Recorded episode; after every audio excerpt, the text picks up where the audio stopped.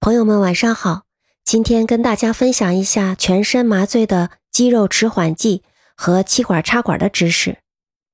我曾经见到的一次最惨烈的气管插管，是奈良医科大的一个研修医，初期研修医，他在给患者插管的时候，一次性的磕掉了患者前上面的四颗门牙，当时那惨烈的程度无法描述。虽然气管插管偶尔会引起患者的牙齿的损伤。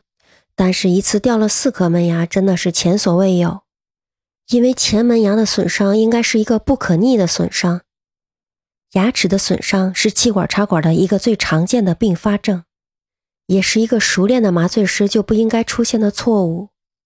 所以在将来的某一天，如果你需要做全身麻醉手术的时候，还是需要找一个有经验的麻醉师。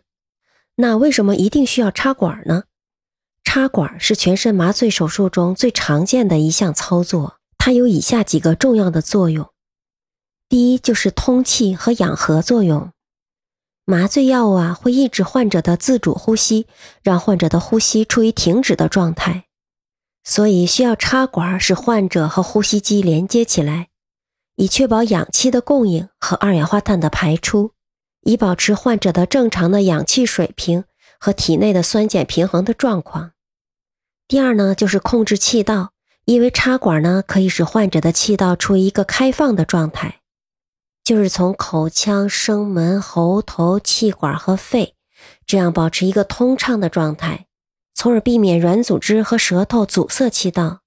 防止窒息和保持呼吸的通畅。第三呢，是方便呼吸的管理。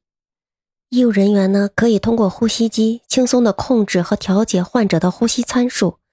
以确保呼吸的深度和频率在手术过程中保持一个合适的状况。第四呢，是防止误吸入。插管呢，可以防止食物、胃内容物的反流，或者是其他的物质误进入肺部，减少呼吸道的感染，或者是其他的并发症的风险。所以，插管在全身麻醉手术中是一项重要的措施，意在确保患者的氧气供应、通气和呼吸道的管理，并减少手术期间的潜在风险。而肌肉松弛剂的使用与插管结合，可以提供更好的手术条件，并帮助确保手术的安全性和有效性。那么，全身麻醉用的肌肉松弛剂是一类什么样的药物呢？它通常是用来手术过程中放松患者的肌肉。这些药物有助于实现深度的麻醉，使手术医生更容易进行手术，并降低患者在手术中的不适。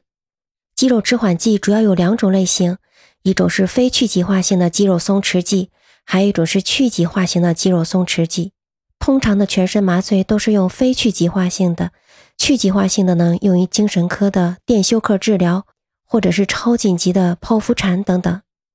还想了解更专业的知识呢？可以私下给我留言。那么我们今天的分享就到这里，我们明晚见。